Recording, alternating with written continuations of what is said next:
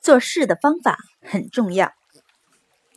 一个修行者在河边打坐，突然听到挣扎的声音，睁开眼睛一看，一只蝎子正在水中挣扎。他伸手把它捞起来，被蝎子竖起的毒刺蛰了一下。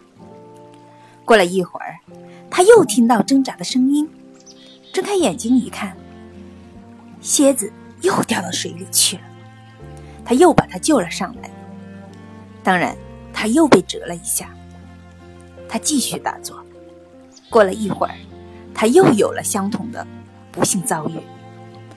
旁边的渔夫说：“你真蠢，难道不知道蝎子会折人吗？知道，被他折了三次了。那你为什么还要救他？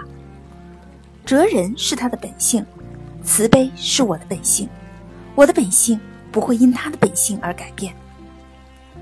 这时，他又听到了挣扎的声音，一看还是那只蝎子。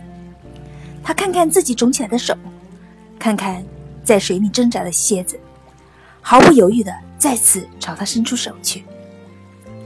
这时，渔夫把一个干枯的枝条递到了他的手上，修行者用这根枯枝捞起蝎子，放到了岸边。